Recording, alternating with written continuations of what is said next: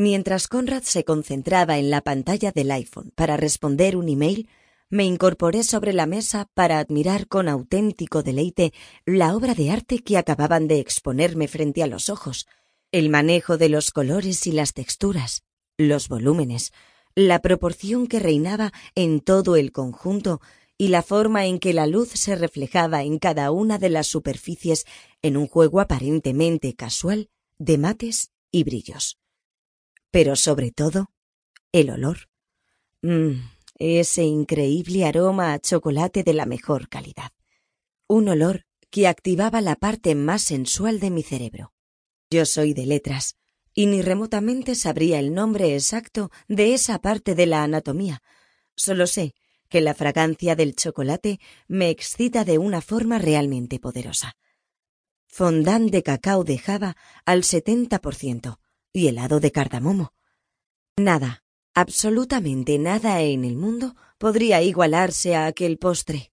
No importaba que Rafa, el chef, se esmerase por variar cada temporada la carta de aroma, el restaurante gastronómico más sin de Madrid. Yo siempre pedía el mismo postre. ¿Es que no piensas probarlo? Sin levantar la vista del plato contesté Ya estoy haciéndolo. No cuestiones mi ritual. El disfrute de este postre comienza con los estímulos visuales y olfativos. Tú nunca podrías entenderlo.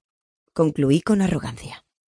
Efectivamente, Conrad era víctima de una maldición la de poder prescindir del postre. De hecho, acostumbraba a terminar las comidas con vino tinto. Se bebía pausadamente una copa de gran reserva mientras yo me manchaba las comisuras de los labios con cualquier cosa que fuera dulce.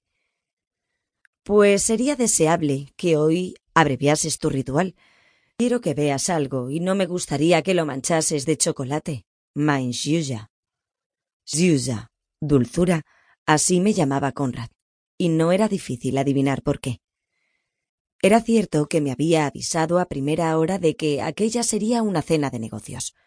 Habíamos hablado por teléfono muy temprano mientras él esperaba en Múnich a subir al avión que le traería a Madrid. Y como todos los viernes, habíamos quedado para cenar.